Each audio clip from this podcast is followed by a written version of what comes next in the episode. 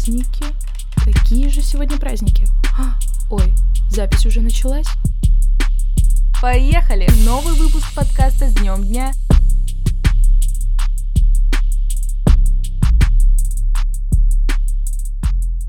Всем привет, с вами Полина Попова и новый выпуск подкаста с днем дня. Ну что, поехали!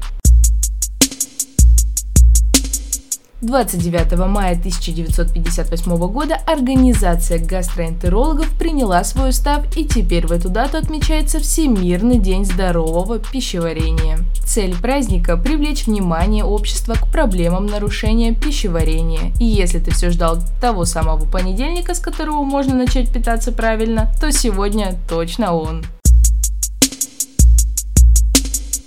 А во вторник 30 мая предлагаю вспомнить таблицу Менделеева, ведь именно в этот день мы должны поздравить всех работников химической и нефтехимической промышленности с их профессиональным праздником. Интересно, что традиции празднования Дня химика были положены химическим факультетом МГУ. Еще до официального учреждения праздника в стенах вуза зародилась традиция отмечать свой день во второй выходной мая, Каждый год праздник проходил под знаком нового элемента таблицы Менделеева.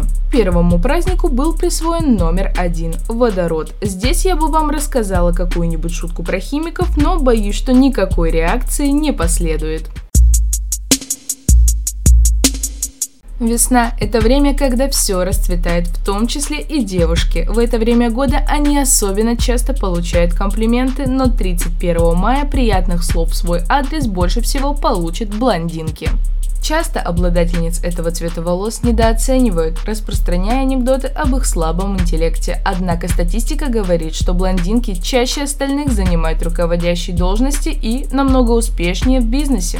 А польская блондинка Мария Кюри, например, стала единственной женщиной, дважды лауреатом Нобелевской премии. Так что мы можем наблюдать, что все шутки о низком IQ блондинок – это миф или просто чья-то зависть.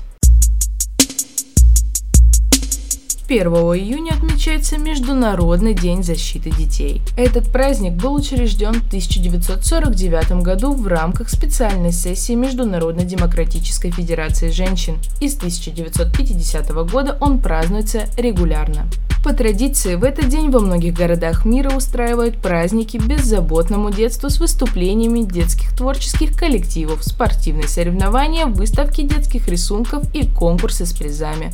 Нужно помнить и никогда не забывать, что дети – цветы жизни, и им тоже нужны горшки. 2 июня, в пятницу, можно продлить праздник детства, ведь в этот день абсолютно каждый может почувствовать себя ребенком. Традиционно в этот день отмечается праздник запуска бумажных змеев и самолетиков. Многие относятся к запуску бумажных летательных аппаратов как к простой школьной шалости и поэтому не придают значения этому празднику. Однако сейчас складывание самолетиков из бумаги представляет собой серьезную ветвь оригами и является увлечением многих людей, по которому даже проводятся соревнования по всему миру. Red Bull Paper Wings – одно из самых грандиозных соревнований бумажных авиаторов в мире. Жаль, когда я была в школе, я не знала о таких соревнованиях. Если вы не знаете, чем заняться на выходных, то наши праздники – это гайд под названием «Как провести первые выходные лета весело». 3 июня в субботу отмечается Всемирный день велосипеда. А как отметить этот праздник лучше, чем не взять свой велик и прокатиться на нем по городу?